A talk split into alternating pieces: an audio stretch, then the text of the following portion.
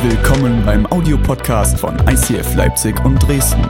Wenn du Fragen hast oder diesen Podcast finanziell unterstützen möchtest, dann schreib uns an info at icf-leipzig.de.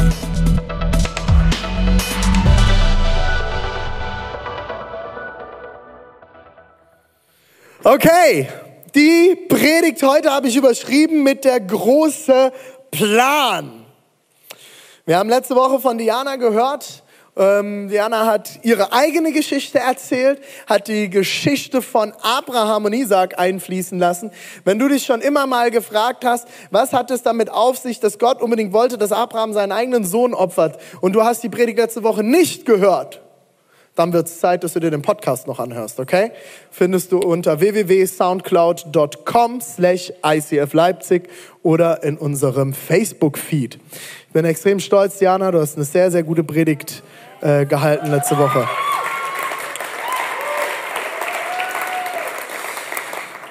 Heute will ich mit euch einen Schritt weitergehen. Der große Plan.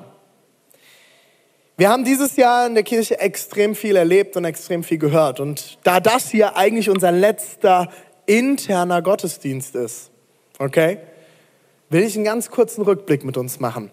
Ich habe die Woche, als ich die Predigt geschrieben habe, und wir halten ja immer dieselbe Predigt an all unseren Kirchenstandorten, und ich habe mit David dann telefoniert, und wir, ähm, jeder schreibt immer erst so ein bisschen sein eigenes Zeug, dann telefonieren wir, gleichen uns ab. Ich kriege Ideen von David, David kriegt Ideen von mir, und am Ende kriegen wir eine wundervolle Predigt zusammen, die wir an beiden Standorten halten.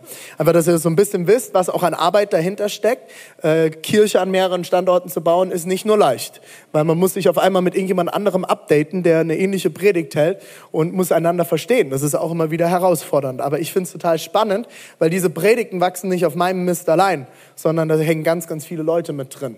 Und ganz, ganz viele Leute haben ihr Know-how hier mit reingesteckt.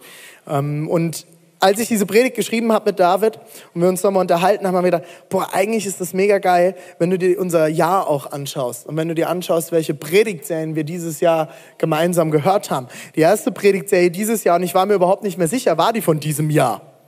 Ich habe gedacht, das wäre schon letztes Jahr gewesen. Und daran merkt man, wie viel wir in einem Jahr erleben. Und das war die Entscheidungspredigtserie. Erinnerst du dich noch? Eine der Predigten davon haben wir vorne im, äh, in dem wundervollen Glaskasten gehabt, im Mediengarten vorne. Das war ein ganz abgefahrener, verrückter Unplugged-Gottesdienst.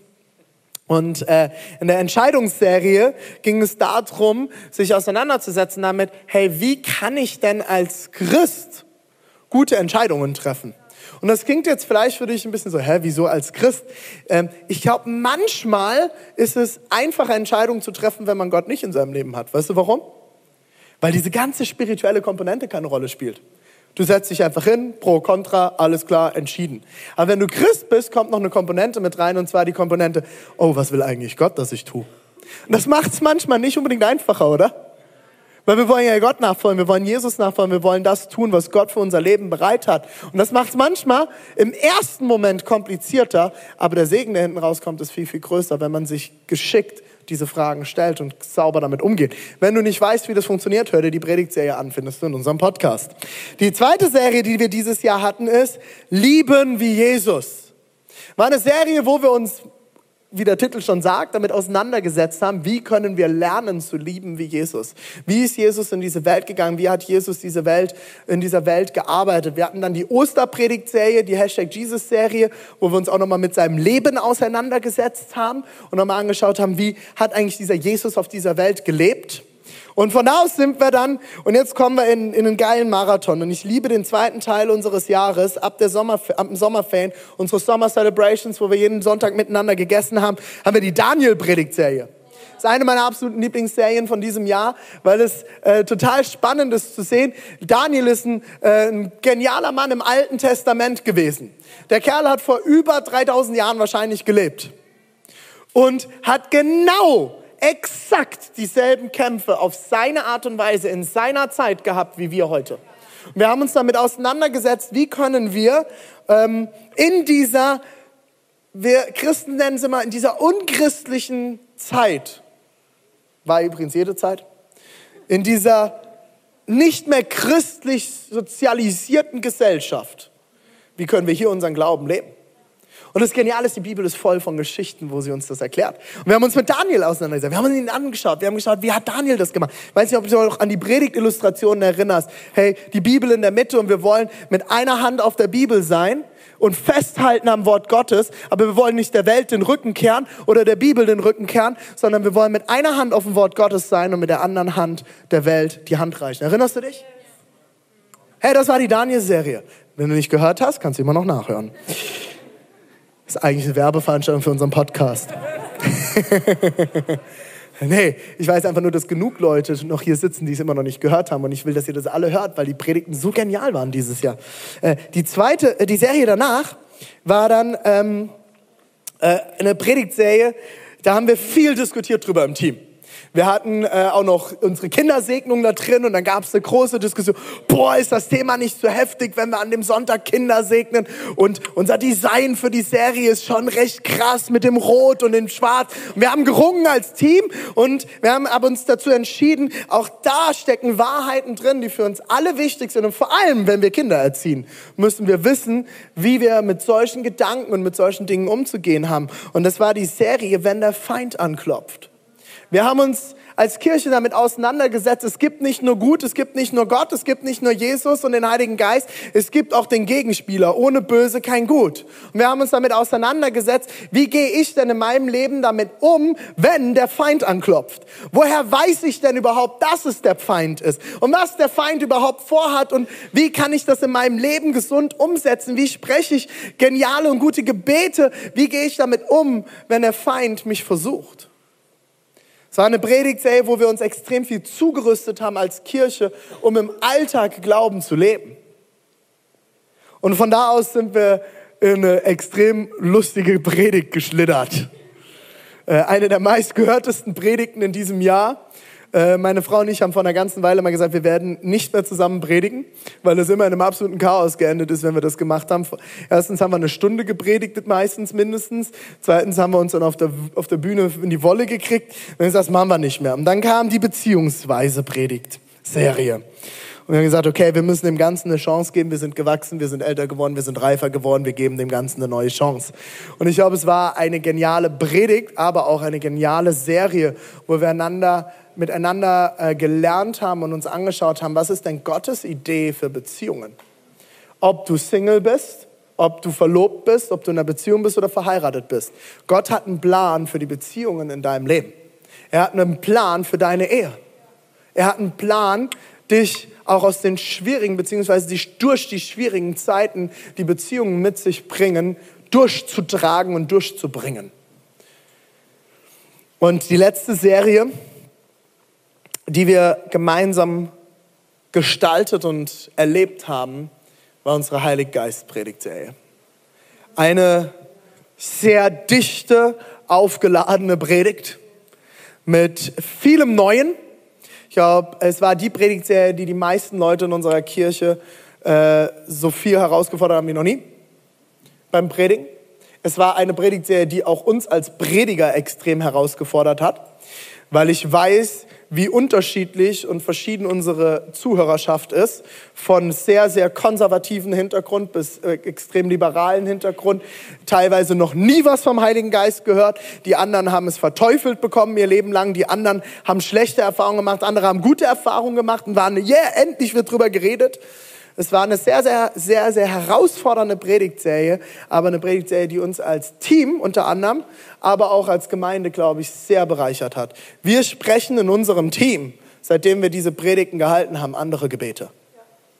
Wir beten anders, weil wir uns nochmal neu bewusst gemacht haben, welche Power. Erinnert ihr euch? Dynamis. An das Dynamis in uns. Welche Kraft welche Weisheit und was Gott alles für uns bereit hat. Und wenn du dir das regelmäßig bewusst machst, wirst du anders beten. Und das erleben wir in unserem Team und ich hoffe, du erlebst das in deinem Alltag. Wir haben uns mit den Gaben auseinandergesetzt. Gott hat jedem Einzelnen unterschiedliche Gaben in unserer Gemeinde gegeben. Und jede Gabe ist wichtig. Wir, wollen, wir schließen das Jahr ab mit The Story of Grace, die Geschichte der Gnade. Und ich liebe es, dass wir dieses Jahr abschließen damit. Weil es geht darum, was Gott Geniales für dich und für mich getan hat. Und ganz oft steht man vor dieser Weihnachtsgeschichte und denkt, ah, habe ich alles schon mal gehört. Da steckt so viel drin. Und ich glaube, wenn wir mehr verstehen und noch mehr verstehen und noch mehr verstehen, wie viel da drin steckt, wird sich nicht nur unser Glaubensleben ändern, nicht nur unser Gottesdienstverhalten, nicht nur unser Small Group Verhalten, sondern unser gesamter Alltag. Die große Frage, die ich dir zum Abschluss dieses Jahres stellen will, ist, nachdem du all das jetzt hier gehört hast, wir hatten ein sehr predigtreiches Jahr mit starken Predigten. Wir hatten viele verschiedene Gastprediger, die ich hier noch gar nicht aufgezählt habe. Die Frage, die wir uns stellen sollten und auch ich mir stelle, ist, bist du ready, dich von Gott gebrauchen zu lassen? Bist du nur ein Hörer des Wortes und hast dieses Jahr super viele Predigten gehört und hast mehr Wissen erlangt, dir hoffentlich viele Notizen gemacht, wie das ein guter Christ macht?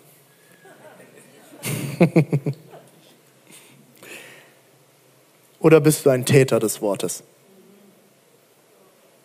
Bist du ready, dich gebrauchen zu lassen?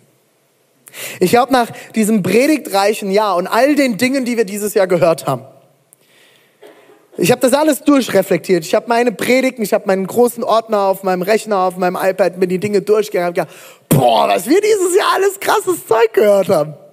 Was wir für krasse Predigten gehört haben. Wie abgefahren. Ey, wir müssten Maschinengewehre Gottes sein. Ey, wenn wir das alles anfangen würden umzusetzen. Und da habe ich mir das angeguckt und habe gedacht, hm, warum passiert das noch nicht? Warum sehen wir vieles von dem, worüber wir immer wieder lesen und immer wieder reden, immer noch nicht in unserem Alltag? Und Leute, es ist einer der frustrierendsten Momente als Pastor. Als Pastoren ist, ist unsere Aufgabe und wird von uns verlangt, jeden Sonntag zu inspirieren. Bring mir die richtige Predigt, René. Und wir werden heute nicht mehr verglichen mit dem Dorfpastor nebenan und dem anderen Pfarrer in der Stadt und dem anderen Pfarrer im Nachbarort, sondern mit wem werde ich heute verglichen? Welche Predigten schaut ihr euch unter der Woche an? Brian Houston, Greg Rochelle, Christine Kane, Stephen Furtick, Peter Wenz, die ganzen großen, Leo Bigger, Tobi Teichen. Und daran werde ich gemessen. René, kannst du uns nicht auch mal so inspirieren? Leute, ich glaube, nach diesem predigtreichen Jahr, nach all dem, was wir dieses Jahr gehört haben, ich glaube, eine der Sachen, die uns immer wieder zurückhält, ist unsere persönliche Identität. Ich weiß nicht, wie es dir geht. Wenn es dir wie mir geht, denkst du wahrscheinlich auch immer wieder, ist alles gut, was ich da höre. Ich fühle mich jetzt auch direkt voll motiviert. Und du gehst aus so einem Gottesdienst raus und denkst, bam, come on, ich werde es allen erzählen. Und du kommst aus dem Gebäude vorne raus, setzt dich ins Auto, willst in den Rückspiegel schauen und schaust in dein eigenes Gesicht und denkst, äh, lassen wir's. Ernsthaft Gott? Also, wenn du willst, äh, äh, mich gebrauchen willst, äh, hättest dir mal mehr Mühe geben können beim Machen, ne? Ich sage nicht, dass es dir so gehen muss oder dass du nicht wundervoll geschaffen bist. Ich rede von meinen Kämpfen in meinem Kopf. Ihr glaubt nicht, wie oft ich zu Hause sitze. Und man glaubt das oft nicht, wenn man so Leute auf der Bühne sitzt, sieht. Du siehst mich jetzt hier predigen, siehst, ich bin energiegeladen, mir geht's, what, machst dir deine Gedanken. Aber du glaubst nicht, wie oft ich in meinem Office sitze, wie oft ich zu Hause sitze, wie oft ich morgens wach werde und denke, mach deinen Scheiß allein. Gott macht einen Scheiß allein. Wenn du willst und mich gebrauchen willst und durch mich reden willst, hättest du dir mal ein bisschen mehr Mühe geben können, oder? Hättest du dir mal ein bisschen Mühe geben können. Warum muss ich immer so extrem sein? Warum muss ich immer überall anecken? Sieht das eigentlich irgendjemand mein Herz dahinter? Das sind diese Momente, wo der Kampf losgeht. Und dann öffnet man sein Handy, liest verschiedenste Nachrichten und kämpft sich durch. Und das sind diese Momente, wo man immer wieder an den Punkt kommt und merkt, eigentlich bin ich nicht perfekt genug. Vielleicht schaust du dir auch deine Geschichte, deine Familiengeschichte, deine Lebensgeschichte an und denkst, Kacke Gott, du brauchst mehr, um die Welt zu retten als mich. Und dann schaue ich mir dieses Bild von mir an und äh, schau mir diesen süßen kleinen Jungen an auf diesem gefakten Schulbild, wo ich so verdammt fleißig aussehe. Aber meine Nase erkennt man, ich habe mich gestern geprügelt. Aber ich habe mich nie geprügelt. Ich war immer mit meinen Worten stark genug. Das war wahrscheinlich unsere Katze. Aber dann schaue ich mir dieses Bild an und ich schaue mir meine Geschichte an. Und ich merke, wie viele Dinge in meinem Leben auf mein Leben geladen wurden. In dem Alter ungefähr habe ich das erste Mal an Selbstmord gedacht. Acht, neun Jahre alt. Ich war der absolute Troublemaker, der absolute Rowdy. Wenn irgendwo was schiefgelaufen ist, war 90 Prozent sicher, dass auf mich gezeigt wurde. Ich habe mehr der ersten zwei Schulklassen vor der Tür verbracht als im Klassenraum. Und ich war natürlich nie schuld. Und in dem Alter wurde ich diagnostiziert mit ADHS. Aufmerksamkeitsdefizit, Hyperaktivitätssyndrom oder irgendein anderer Schwachsinn. Und über mir wurde ausgesprochen, nee, du bist hyperaktiv. Du kannst dich nicht konzentrieren. Du brauchst Ritalin. Du musst eine Droge nehmen, um dein Leben auf die Reihe zu kriegen. Das wurde über mir ausgesprochen in diesem Alter. Und ich habe angefangen zu kämpfen und wir haben eine sehr schwierige Familiengeschichte. Ich habe das immer wieder schon erzählt. Meine Mutter wurde dann kurz darauf, ungefähr vier Jahre später, schwerst depressiv. Ich habe mehrere Selbstmordversuche von meiner Mutter verhindert, während ich mit meinem eigenen Leben gekämpft habe. Ich war 14 Jahre, habe mit, meiner, mit meinem Vater gemeinsam die Familie geführt. Ich habe zwei Geschwister, meine jüngste Schwester, mein Bruder und meine Schwester. Meine Schwester ist acht Jahre jünger als ich. Und ich habe mit meinem Vater zusammen die Familie geführt. Mit 14. Und ich hatte, das Ganze ging so weit, dass ich auf eine Klassenfahrt fahren wollte mit 16 und ich zu meiner Mutter gesagt habe, ich fahre nicht auf diese Klassenfahrt, weil ich Angst habe, wenn ich heimkomme, steht der Leichenwagen vor der Tür. Und du hast Scheiße gebaut. Ich weiß nicht, was deine Familiengeschichte ist. Ich weiß nicht, was du in deinem Leben erlebt hast. Ich weiß nicht, wie du heute hier sitzt. Vielleicht gehörst du zu den wenigen Leuten, die sagen, no, ich bin schon ganz in Ordnung. Kann Gott was mit anfangen? Ja, der rechte Zehennagel hätte man ein bisschen anders machen können, aber der Rest ist doch eigentlich brillant, oder?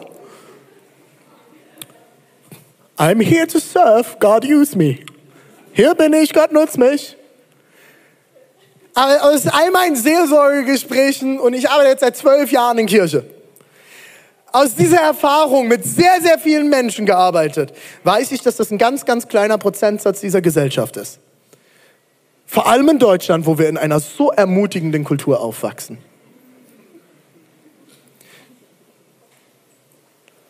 Nichts gesagt ist genug gelobt, ne? Das ist unsere deutsche Kultur. Ich finde es ganz spannend, wenn du in die Bibel reinschaust. Ich will mit euch einen ganz, ganz interessanten Text lesen, den du wahrscheinlich, hoffentlich unter diesem Augenmerk noch nie so gelesen hast. Wenn nicht, super. Und es, äh, ich ermutige dich jetzt, wenn wir den Text lesen, er ist ein bisschen länger und kann sich an der einen oder anderen Stelle ein bisschen ziehen. Aber ich ermutige dich dabei zu bleiben, weil ich werde aus diesem Text gleich Dinge rausholen, die weißt mit den Ohren schlackern, okay? Matthäus 1, erstes Kapitel im Matthäus Evangelium. Die Geschichte Jesu startet. Wir befinden uns im Neuen Testament. Die Verse 1 bis 17. Damit startet der Evangelist Matthäus sein Buch. Seine Geschichte über Jesus startet so. Dieses Buch berichtet die Geschichte von Jesus Christus. Er ist ein Nachkomme Abrahams und Davids. Abraham war der Vater von Isaak, haben wir letzte Woche gehört. Auf Isaak folgten in direkter Linie Jakob, der Vater von Juda und seinen Brüdern, Juda und Perez. Perez und Serach waren die Söhne Tamars. Der Sohn von Perez hieß Hesron und auf ihn folgte Ram, Ami, Aminadab, Nachschon, Salmon, Boas und der Sohn von Rahab, Obed, der Sohn von Ruth, Isai und schließlich König David. Also wenn du immer noch keinen Namen für dein Kind hast, hier ist eine Auswahl. Von David stammte Salomo ab, der Sohn von Urias Frau. Und auf ihn folgte in direkter Linie Rehabeam, Abia, Asa, Josaphat, Joram, Usia, Jotam, Ahas, Hiskia, äh, Manasse, Amon, Josia sowie Joachim und seine Brüder. Sie wurden ungefähr zu der Zeit geboren, als das Volk von Juda nach Babylonien verschleppt wurde. Nach der Zeit der Verbannung wurde Shealtiel geboren und auf äh, Supername. Äh, würde ich wahrscheinlich auch gut als Tattoo machen. Shealtiel, was? Äh, äh, und auf ihn folgten Zerubabel, Abihud, äh, Eliakim, Asor, Sadok, Achim, Eliud, Eliasa, so heißt mein Sohn mit dritten Namen übrigens, äh, Matan und Jakob. Jakob war der Vater von Josef und dieser wiederum der Mann von Maria. Sie brachte Jesus zur Welt, der Christus genannt wird. Von Abraham bis zu David sind es also 14 Generationen. Auch von David bis, zur Verbannung des, bis zur Verbannung des Volkes nach Babylonien sind es 14 Generationen. Und von dieser Zeit bis zu Christus, dem von Gott erwählten Retter, noch einmal 14. Ich habe einen ganz lustigen Kommentar dazu gelesen. So ein Stammbaum kann einem vorkommen wie das dauernde tropfende Tropfen eines Wasserhahns. Name für Name. Immer ein Tropfen. Ich weiß nicht, wie es dir geht, wenn du dir eine Bibel aufschlägst und du landest in Stammbäumen. Die gibt es ja doch immer mal wieder. Ähm, äh, spätestens, wenn du von Anfang an durchliest, irgendwann kommen die Chroniken, da hören 90 Prozent der Leute auf zu lesen. Weil das ein ganzes Buch genau so ist. Seite über Seite und über Seite. Es war immer der Moment, wo ich aufgehört habe, die Bibel durchzulesen. Leute, hier steckt so viel krasses Zeug drin. Ich will mit euch in diesen Stammbaum reingehen. Das Erste, was wir in diesem Stammbaum finden, sind Frauen. Wow. Wenn du ein westlich sozialisierter Mensch bist, fragst du dich jetzt, warum ich das erwähne. Das ist ganz einfach. In einem biblischen Stammbaum finden wir sonst keine Frauen weil wir eine Patriarchalgesellschaft haben. Das heißt, wir haben einen Patriarchaten, einen Mann, der die Familie führt. Und der hatte im schlimmsten Fall auch noch mehr als nur eine Frau. Und deswegen hat man gesagt, die Frauen unterschlagen wir, die Kinder reichen. Und der Mann. In diesem Stammbaum von Jesus finden wir ganz schön viele Frauen.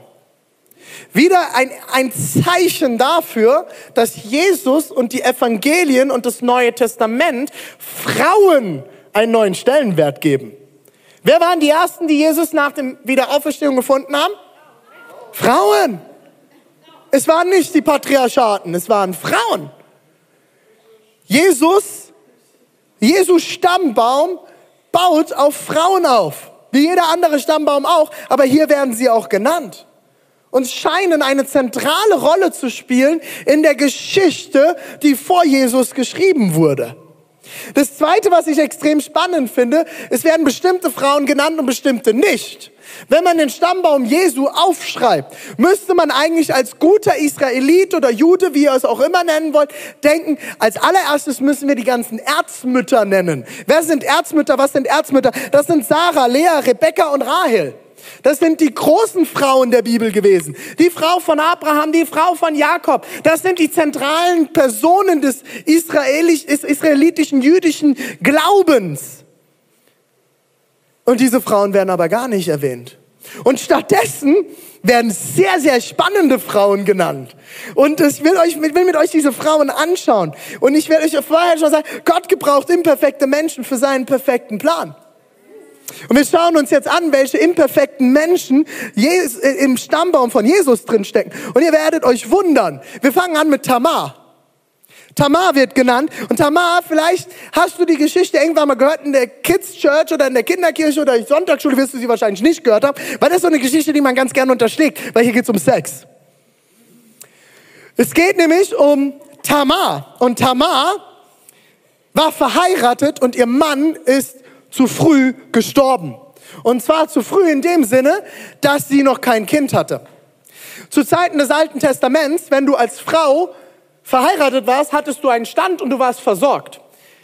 Wenn dein Mann gestorben ist und dir kein Kind gegeben hat, hattest du ein Problem, weil du nichts erben wirst. Du hattest ein Problem in der Gesellschaft und in der Kultur, die darauf folgt. Und deswegen gab es eine Regel. Wenn ein Mann stirbt und hinterlässt eine Frau ohne Kinder, dann darf bzw. muss die Frau mit einem der Brüder des verstorbenen Mannes schlafen, um einen Stammhalter zu zeugen. Wenn diese nicht vorhanden sind, mit dem Schwiegervater. Wow. Halleluja für unser Grundgesetz. In dieser Situation befindet sich Tamar. Und Tamar soll mit ihrem Schwager namens Onan schlafen. So, Onan, vielleicht klickert schon bei dem einen oder anderen, da kommt das Wort Onanieren her. Das Wort Onanieren findet seinen Grund in dieser Geschichte. Onanieren, Selbstbefriedigung. Warum? Weil der junge Mann schläft mit seiner Schwägerin und kurz bevor er seinen Samen abgibt, zieht er raus und lässt den Samen auf den Boden fallen. Zwei schlimme Dinge, die hier passieren. Erstens, er befolgt nicht die Anweisungen Gottes, dass er ein Kind mit seiner Schwägerin zeugen soll, um für die Versorgung seiner Schwägerin zu sorgen. Das zweite ist, der Samen des Mannes ist zu dieser Zeit heilig. Er lässt den heiligen Saft, aus dem Leben entstehen kann, auf den Boden fallen. Auch interessant, wie wir heute zur Abtreibung denken. Damals war der Samen noch heilig. Einfach nur mal als kleine Randnotiz. Was passiert? Onan stirbt, weil er nicht die Anweisungen Gottes gefolgt ist. Daraufhin sagt Tamar, okay, tot, ich brauche was anderes. Tamar geht auf ihren Schwiegervater zu, erklärt ihm, hey Schwiegervater, du weißt jetzt, was dran ist. Und der Schwiegervater sagt, naja, ich habe jetzt gemerkt, wer mit dir schläft, stirbt. Keiner wird mehr mit dieser Frau schlafen. Was Tamar macht, sie verkleidet sich als Prostituierte, wartet, bis ihr Schwiegervater vorbeikommt an der Stadt, am Stadteingang, schläft als Prostituierte verkleidet mit ihrem Schwiegervater, klaut den Samen, setzt sich den Samen ein und bekommt ein Kind. Das ist Tamar. Und das Kind, daraus entsteht, das daraus entsteht, ist Peres. Wir haben das gerade eben im Stammbaum von Jesus gehört. Daraufhin soll Tamar umgebracht werden. Aber Tamar war sehr schlau. Sie hat sich zwei Gegenstände von ihrem Schwiegervater beibehalten, als sie mit ihm geschlafen hat. Und als der Moment kommt, wo sie umgebracht werden soll, sagt sie, ha, diese Dinge gehören der Person, die mit mir geschlafen hat. Und es kommt raus, dass ihr Schwiegervater mit einer Prostituierten geschlafen hat, angeblich, und dass der Schwiegervater der Vater von Peres ist. Und deshalb schützt er sie. Daraus entsteht die Geschichte Jesu. Es ist der Stammbaum des Messias. Zweite Frau, Rahab. Rahab ist eine Prostituierte. Rahab sitzt vor den Toren Jerichos und bedient die verschiedensten Soldaten und Gäste, die nach Jericho reinkommen. An einem Tag kommen drei Männer vorbei, die Juden sind und Rahab ist Kanaaniterin und gehört eigentlich zur Stadt Jericho. Sie kommen vorbei, sind jüdische Soldaten, die die Stadt auskundschaften, damit Jericho eingenommen werden kann vom Volk Israel. Und was machen diese drei Männer? Sie schlafen mit Rahab. Und Rahab schützt sie vor den Soldaten Jerichos. Und sie ist der Grund, warum Israel Jericho einnehmen kann. Es ist einer der ersten Bausteine für die Eroberung Jerichos, weil Rahab als Prostituierte die israelitischen Soldaten geschützt hat. Eine Prostituierte, die ein Kind bekommt, das den Stammbaum Jesu baut. Dritte Person, Ruth. Ruth ist ein komplettes Buch in der Bibel im Alten Testament gewidmet. Ruth ist eine Moabiterin. Wer sich ein bisschen im Alten Testament auskennt, weiß, dass es kaum so viele Kriege zwischen einem anderen Volk und den Israeliten gab wie zwischen den Moabitern und dem Volk Israel. Es gibt mehrere Kriege und Kämpfe, von denen berichtet wird im Alten Testament. Alten Testament zwischen Moabitern und dem Volk Israel. Und Gott hatte eine ganz klare Anweisung gegeben, paart euch nicht mit den heidnischen Völkern, den Moabitern, den Kanaanitern. Ruth heiratet einen jüdischen Mann und flieht mit ihrer israelitischen Schwiegermutter nach Israel. Und die Kinder, die diese Moabiterin, das unreine, heidnische Volk, auf die Welt bringt, waren nicht nur die größten Feinde Israels, sondern wurden zum Stammbaum Jesu Christi. Eine Ausländerin, eine Ausgegrenzte. Und zu guter Letzt eine sehr bekannte Geschichte, Bathseba. Bathseba. Bathseba war eine Frau, die um die Ecke des Palasts von König David wohnte. König David ist immer mal wieder noch geläufig einer der größten Könige der Geschichte Israels. Und David hatte hunderte von Frauen im Harem. Aber ihm hat es nicht gereicht. Und es gab einen Tag, er schaute auf das Flachdach des Nachbarhauses und sah Bathseba baden. Und er dachte, ich habe zwar einen ganzen Stall von Frauen, aber ich will die. Ich will diese Frau. Und er lässt sich diese Frau bringen, schläft mit ihr. Sie wird schwanger. Er lässt ihren, ihren Mann umbringen an der Front. Er hieß Uriah. Er war einer der Soldaten von David und er hat ihn direkt an die vorderste Front stellen lassen mit der Gewissheit, dass er stirbt. Bathseba bringt einen Sohn auf die Welt, Salomo. Salomo wird als der erfolgreichste und reicheste König des Volkes Israels in die Geschichte eingehen. Es kommt ein Moment, wo Gott ihm sagt, Salomo, du kannst dir alles von mir wünschen. Ich werde es dir geben. Und Salomo ist schlau. Salomo sagt, Gott, gib mir alle Weisheit. Und daraufhin wird er der reichste und erfolgreichste König, den das Volk Israel jemals hatte. Alle schauen immer zurück, bis heute in der Geschichte Israels. Der Palast Salomos, der Reichtum Salomos, das Königreich Salomos.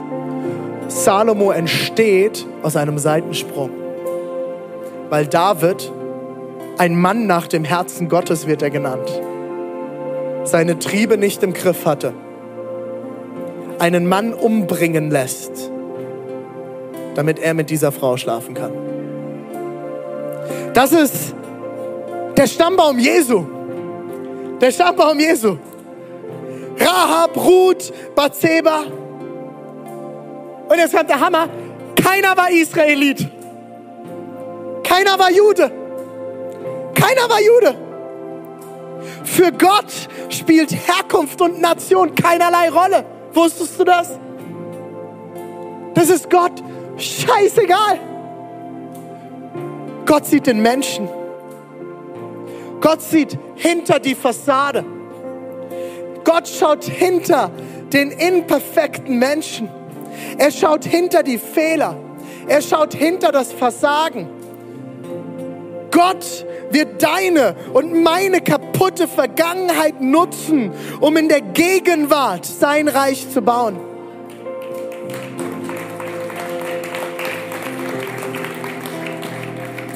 Er wird es nutzen, um sein Reich zu bauen. Egal welche Geschichte du hast. Egal, was über dir ausgesprochen wurde. Egal, was Menschen über deinem Leben gesagt haben, was du als Kind gehört hast. Mir hat man immer gesagt, René, du bist zu laut. Und soll ich dir was sagen? Sie hatten recht. Aber ich habe meinen Frieden damit gemacht. Mir wird keiner mehr so schnell den Mund verbieten. Wisst ihr warum? Weil Gott mir diese Stimme gegeben hat zum Predigen. Und damals haben mir alle nur gesagt, René, halt deinen Mund, du bist zu laut. Heute nutze ich diese Stimme, die Gott mir gegeben hat, um sein Wort zu verkünden. Was wurde über deinem Leben ausgesprochen? Hey, aus einem Zerbruch kann das größte Wunder entstehen. Aus deiner Geschichte kann das größte Wunder entstehen. So Menschen sagen mir immer wieder, René, warum erzählst du diese persönlichen Sachen auf der Bühne? Hast du das mit deiner Mama geklärt? Ja, ich habe alles mit meiner Mama geklärt. Weißt du, was meine Mama mir gesagt hat? Sie hat gesagt, René, wenn diese schlimme Geschichte, die ich erlebt habe, mit Missbrauch von meinem Vater und allem, zu irgendetwas gut sein kann, dann dazu, dass Menschen dadurch Trost finden, dass Menschen dadurch Heilung finden, dass Menschen dadurch Ermutigung finden und dass Menschen dadurch Gott finden. Hey, die Geschichte, die du geschrieben hast, ist nicht umsonst. Diese Geschichte will genutzt werden. Diese Geschichte spielt einen Plan in Gottes großer Geschichte. Mit all deinen Fehlern, mit all deinen Rückschlägen, mit all deinem vielleicht sogar Selbsthass, den du immer wieder hast, mit Selbstmordgedanken, mit Depressionen, mit schlechten Gedanken über dich selbst. All das will Gott nutzen, um etwas Geniales hervorbringen zu können. Schauen wir uns Gott selbst an. Jesus kommt in einem Stall zur Welt als uneheliches Kind in einer einfachen Handwerkerfamilie. Die ersten, die ihn besuchen, sind stinkende Hirten. Und die, die er am Ende als ein Team auswählt, mit dem er unterwegs sind, sind ein Haufen von Verlierern, von Leuten, die keiner auswählen will, von Dieben, Lügnern und stolzen Drecksäcken. Und mit diesen Leuten schreibt dieses Jesus-Baby, das in einem stinkenden Stall zur Welt kommt. Das Erste, was er sieht, sind Tiere. Kein Palast. Und er sucht sich ein Team. Ein Team von den letzten kaputten Jungs. Schau dir jeden Einzelnen in der Geschichte an. Sie sind alle aus dem System gefallen. Kein anderer Rabbiner hätte sich dieses Team noch zusammengesucht. Wisst ihr warum? Weil sie schon alle das Handwerk ihres Vaters gelernt haben. Das heißt, sie sind aus der Rabbinerschule rausgeflogen. Die sind aus den Synagogenschulen rausgeflogen. Die wollte keiner mehr haben. Sind dieselben wie ich. Und was nimmt Jesus? Jesus nimmt sich nicht, er geht nicht in die Rabbinerschule und sagt, hey, wie viel kannst du aus wie, wie, wie viele Gesetze kannst du mir aufsagen? Alles klar, dich nehme ich. Hey, und hey, weißt, weißt, ja, komm, hier, ja, perfekt, du weißt alles, dich nehme ich. Warte mal, kriegst du, hey, wie viel Schrift, alles klar, nimm dich. Nein, er läuft durch die Städte und er nimmt die einfachsten der Einfachen mit den krassesten Geschichten. Er wusste, dass Judas dabei sein wird der ihn später verraten wird, der ihn ans Messer liefern wird, der ihn umbringen lassen wird. Er wusste um Petrus mit der größten Schnauze, der eines Tages auf dem Wasser laufen wird und am Ende ihn verleugnen wird, einer seiner besten Freunde wird ihn verleugnen und wird sagen, ich kenne diesen Mann nicht. Er wusste von Andreas, der nach der Wiederauferstehung vor ihm steht und sagt, ich glaube nicht, dass du es bist, zeig mir deine Wunden. Ich kann es nicht glauben. Mit diesen Jungs schreibt Jesus Geschichte. Der große Plan Gottes besteht darin, dass er den Zerbruch von Menschen und die Geschichte von Menschen wie dir und mir nutzen möchte, um sein Reich zu bauen. Prostituierte, Ausländer, Ehebrecher, Mörder, Diebe, stolz ich in deinem Zerbruch nicht gebrauchen. Wer bist du, dass du sagst, ich kann nicht richtig sprechen, ich habe nichts zu sagen, ich bin zu klein, ich bin zu still, ich bin nicht so laut wie René. Oder du denkst, du bist zu laut, du bist zu wild, du bist zu verrückt, du bist zu bunt. Du sprichst nicht mal richtig Deutsch. Liebe Erzgebirgler.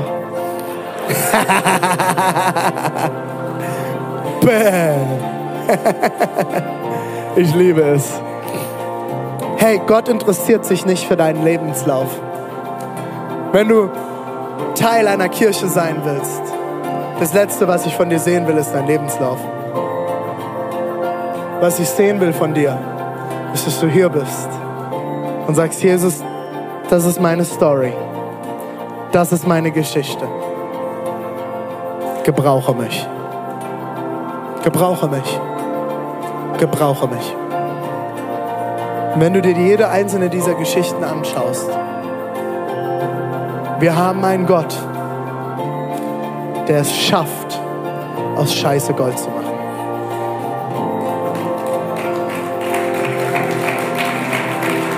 Wenn du dich jetzt ärgerst, dass ich Scheiße gesagt habe, ich finde kein, anderen Wort, äh, kein anderes Wort dafür. Er nutzt den absoluten Zerbruch, das Letzte, das Kaputteste und bringt etwas Goldenes hervor. Hey, Jesus ist heute hier in dieser Weihnachtszeit. Und er spricht uns die Worte zu, die er seinen Jüngern zugesprochen hat, kurz bevor er gegangen ist in Matthäus 28. Deshalb, deshalb geht hinaus in die ganze Welt und ruft alle Menschen dazu auf, meine Jünger zu werden. Tauft sie auf den Namen des Vaters, des Sohnes und des Heiligen Geistes. Lehrt sie alles zu befolgen, was ich euch aufgetragen habe. Ihr dürft sicher sein, ich bin immer bei euch, bis das Ende dieser Welt gekommen ist. Gott will dich gebrauchen. Letztes Beispiel, Korintherbrief schon mal gehört? Erstes Kapitel. Paulus startet und schreibt an, an die Gemeinde in Korinth. Meine geliebten Geschwister, meine heiligen und geliebten Geschwister. Und drei, vier Kapitel später schreibt er, schlaft nicht mit euren Müttern. Ach, und übrigens, wenn ihr wieder beim Abendmahl seid, besauft euch nicht beim Abendmahl. Ach, und wenn wir schon dabei sind, bitte lasst noch was für die anderen übrig beim Abendmahl. Meine heiligen und geliebten Geschwister in Korinth. Das ist mal eine Predigt, oder? Das ist eine Ansage an eine Gemeinde. Also wenn man so etwas einer Gemeinde sagen muss, weiß ich nicht, wie man gleichzeitig noch die Worte heilig und geliebte Geschwister verwenden kann. Wenn das meine Gemeinde wäre, würde ich andere Worte verwenden. Aber Paulus hat etwas verstanden. Er hat verstanden, was im Stammbaum von Jesus zum Tragen kommt. Er will keinen perfekten Menschen. Er will keine perfekten Geschichten. Du musst nicht alle biblischen Geschichten kennen. Du musst nicht alles aus dem Alten Testament wissen. Du musst nicht der, der äh, Bibelfesteste vom Wissen her sein ever. Jesus will einfache Menschen. Er will dich und mich. Und wenn er diesen kleinen süßen Jungen nutzen kann, den kleinen süßen Jungen, der mehr Zeit vor der Tür verbracht hat in der Schule. Ich war der absolute Lehrerhorror. Es sei denn, die Lehrer waren starke Persönlichkeiten, dann waren wir beste Freunde. Wenn die mich richtig geleitet haben, war das cool. Keiner hat an mich geglaubt. Keiner. Alle haben sich immer gefragt, was wird man aus diesem Kind? Überall, wo meine Mutter mich abgeholt hat, hat sie sich erstmal eine Liste anhören müssen, was ich wieder alles gemacht habe. Aber wisst ihr, was passiert ist? Als ich neun war, hat mich mein Cousin, mein Cousin mitgenommen in eine Kindergruppe, freitagsabends. Und ich werde das nie vergessen, ich hatte einen Leiter in dieser Gruppe, den Martin. Und der hat mich immer auf seinen Schoß genommen. Hat gesagt, René, setz dich zu mir. Und hat, sich auf meinen Schoß, hat, sich, hat mich auf seinen Schoß genommen und hat mich ganz fest gehalten. Ganz fest. Und auf diesem Schoß bin ich zur Ruhe gekommen. Und ich bin runtergekommen. Und von diesem Schoß aus habe ich jede einzelne der biblischen Geschichten gehört. Eine Geschichte nach der anderen. Und dann kam eine Story, nicht wie bei Räubers. Wenn du diese Geschichte noch nie gelesen hast, lest diese Geschichte. Nicht wie bei Räubers, google es. Diese Geschichte hat mein Leben verändert. Und ich habe das erste Mal mit zwölf Jahren erkannt, Jesus Christus liebt mich. Und wisst ihr, warum das möglich war? Meine Mutter hat mich von den Camps abgeholt. Ich bin auf drei Camps jedes Jahr gefahren. Meine Mutter hat mich abgeholt. Und wie immer hat meine Mutter gefragt, wenn sie mich abgeholt hat, wie war es mit René? War alles okay? So wie Eltern das machen. Alles okay. Und es ist der einzige Ort gewesen, wo Leiter meine Eltern angeguckt haben und gesagt haben, ihr habt den geilsten Sohn ever. Es war genial mit ihm. Habe ich Scheiße gebaut auf den Camps? Tonnenweise. Es gab kein Mädelszimmer, das von mir sicher war. Ihr glaubt nicht, wie viel Klos ich geputzt habe, wie viel Küchendienste ich gemacht habe und wie oft ich auf den Sack gekriegt habe. Aber wisst ihr was? Meine Leiter hatten eins verstanden. René hat Potenzial. Wir wollen das Potenzial sehen. Wir wollen die Kraft in ihm sehen. Wir wollen Jesus in ihm sehen. Und wir werden alles tun, ihn so sehr in Jesus hineinzulieben, dass er irgendwann von Gott gebraucht werden kann wie niemals zuvor. Und ich sitze mit zwölf Jahren in diesem einen Raum. Wir haben Bibelarbeit gemacht und wir lesen die Kreuzigung von Jesus. Und ich fange mit meinen zwölf Jahren an zu heulen wie ein Schlosshund, weil ich das erste Mal verstehe, dass Gott seinen einzigen eigenen Sohn ans Kreuz nageln lassen hat, damit ich Vergebung und Liebe erfahren kann. Und ich werde das nie vergessen, ich habe geweint als Zwölfjähriger. Und ich habe gesagt, Martin zu meinem Leiter, ich will das in meinem Leben haben. Und wir haben gebetet, dass Jesus in mein Leben kommt. Und dadurch war nicht alles direkt anders. Ich habe noch viele Kämpfe durchkämpfen müssen. Aber es war eine Person, die mich so lange begleitet hat und immer wieder da war, wenn es nicht ging. Ich ihn angerufen und gesagt, Martin, kannst du vorbeikommen? Selbst wo ich Jesus nicht mehr nachgefolgt bin und ich nur Scheiße gebaut habe, ist er gekommen, hat sich mit mir auf mein Bett gesetzt in meinem Zimmer, abends um 10 Uhr, mittwochs abends, ist er gekommen, hat sich auf mein Bett gesetzt neben mich, hat gesagt, René, was ist los? Und ich habe ihm alles erzählt, wie es mir geht. Und er hat gesagt, René, lass uns beten. Lass uns beten. Und er hat mir nicht einen Vorwurf gemacht. Er hat mir nicht einmal gesagt, René, du weißt ganz genau, wenn du die ganze Wochenende saufen bist, brauchst du dich nicht wundern. Er hat mir nie gesagt, René, so wie du dein Leben lebst, kann nichts bei rumkommen. Er hat gesagt, hey René, es gibt einen Gott und er liebt dich und er sehnt sich nach Gemeinschaft mit dir. Und wenn du es hier nicht schaffst, dann werde ich für dich beten. Und ich werde mit dir dranbleiben. Und ich werde dich nicht loslassen. Du kannst mich immer anrufen. Deswegen bin ich heute hier. Deswegen bin ich heute hier. Deswegen bauen wir hier Gemeinde. Weil jemand den imperfekten René gesehen hat und gesagt hat, ich glaube, ich glaube, dass auf diesem Leben etwas Wichtiges liegt. Und ich will, dass dieser junge Mann ein Nachfolger Jesu Christi wird. Hey, Jesus hat dasselbe für dich bereit. Wenn er mich nutzen kann, kann er dich nutzen. Wenn er Rahab nutzen kann, kann er dich nutzen. Wenn er Tamar nutzen kann, kann er dich nutzen. Es ist egal, wie alt du bist, es ist egal, wie jung du bist, es ist egal, welche Geschichte du geschrieben hast, in welchem Mist du gerade drin hängst, ob du immer noch mit Pornografie kämpfst, ob du in deiner Ehe kämpfst, ob du herausgefordert bist mit deinen Kindern, ob du gestern wieder deine Kinder angeschrien hast, ob du herausgefordert bist auf Arbeit, ob du herausgefordert bist mit deinem Job, ob du was auch immer deine Geschichte ist. Egal mit was du kämpfst, Jesus ist heute hier und er liebt dich und er sagt, ich will dich gebrauchen, ich will mit dir laufen, ich will mein Reich durch dich bauen. Er hat sich entschieden, mit dir sein Reich zu bauen in dieser Region. Und Leute, das ist der Grund, warum wir all das Geld in diese Kirche stecken. Das ist der Grund, warum wir all diese Kraft in die Christmas Experience nächstes Wochenende stecken. Weil ich glaube, dass du Freunde hast, dass du Familie hast, die genau das hören müssen. Die noch nicht wissen, dass Gott sie liebt, dass Gott sie gebrauchen will, dass Gott einen Plan für sie hat, dass Gott mit ihnen Gemeinschaft und Beziehung leben will. Genau deswegen machen wir Christmas Experience. Nicht, weil wir nichts anderes zu tun haben. Nicht, weil ich das Geld nicht anders einsetzen könnte als Kirche. Wisst ihr warum? Weil diese Stadt voll ist von Menschen, die keine Hoffnung mehr haben. Voll ist von Menschen, die die Botschaft Gottes hören müssen. Voll ist von imperfekten Menschen, die dort sitzen und nicht wissen, was sie mit ihrem Leben machen sollen. So viele Menschen, die nicht von der guten und rettenden Botschaft Gottes gehört haben. Deswegen machen wir das. Und deswegen kommen wir jeden Sonntag zusammen. Und deswegen solltest du jeden Sonntag da sein, damit du hörst, wie Gott dich liebt. Du musst es einmal pro Woche hören. Einmal pro Woche. Du hörst so viel Scheiße in dieser Welt. Und du hörst genug, dass du nicht genug bist. Du hörst genug, dass du schlecht bist. Du hörst genug unermutigende, äh, unermutigende Sätze in diesem Leben. Deswegen kommen wir einmal pro Woche zusammen und singen diese Lieder um uns zu erinnern, es gibt einen Gott, der größer ist. Deswegen hören wir die Predigt und deswegen predigen wir so in unserer Kirche. Ich will, dass du jeden Sonntag hier rausgehst und ermutigt bist, in deinem Leben Jesus zu leben. Nicht dich noch schlechter wie vorher zu fühlen. Jesus ist gut.